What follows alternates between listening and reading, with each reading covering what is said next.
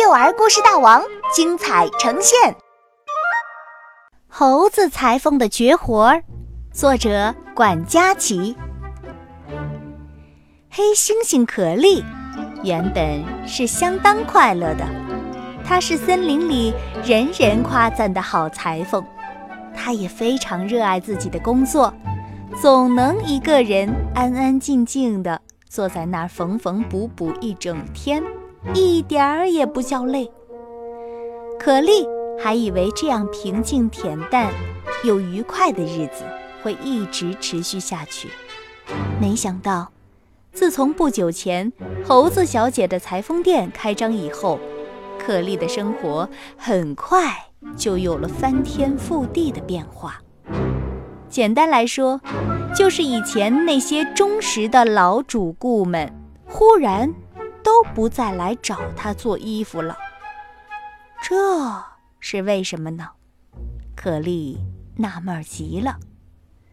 猴子小姐的店铺就在可莉的店铺附近，可莉看到猴子小姐那里天天都是门庭若市，狮子先生、花豹女士、水牛大叔，甚至是时髦的猫姑娘，以前。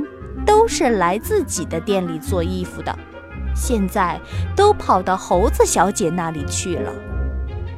可莉看着看着，除了纳闷儿和心酸，还越来越不服气。可莉不明白，猴子小姐到底有什么魔力，能够在这么短的时间之内就赢得了这么多顾客的心。瞧，猴子小姐的年纪那么轻，就经验来说，应该是自己更具优势啊。而如果就技巧来说，猴子小姐做的那些衣服，无论是长裤也好，洋装也罢，好像也很普通嘛。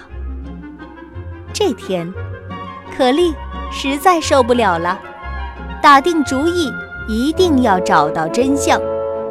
他潜伏在猴子小姐的店铺外头，想要做一次意见调查。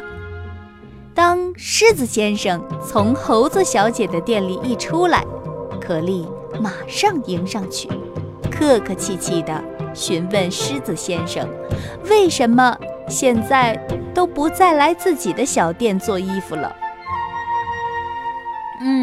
我有什么服务不周的地方，或是哪里做的不好，请您告诉我，我愿意改进。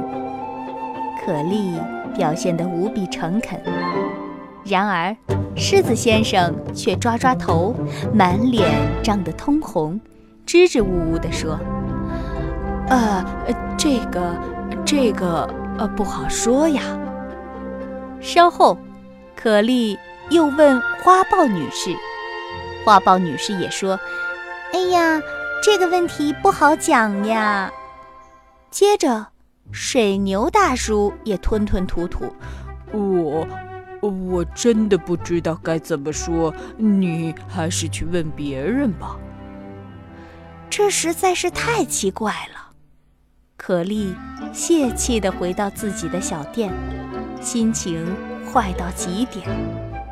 他感觉自己真的被大家抛弃了，呃，不应该说，他真真切切的察觉到自己已经被无情的淘汰了。过了好一会儿，就在可莉瘫坐在她的宝贝缝纫机前，想着今后是不是只能为自己做衣服的时候，猫姑娘来了，她想要可莉帮她做一件背心裙。可莉好激动，在为猫姑娘量身的时候，她鼓起勇气再试一次，好奇地询问为什么最近猫姑娘都不来找自己做衣服了。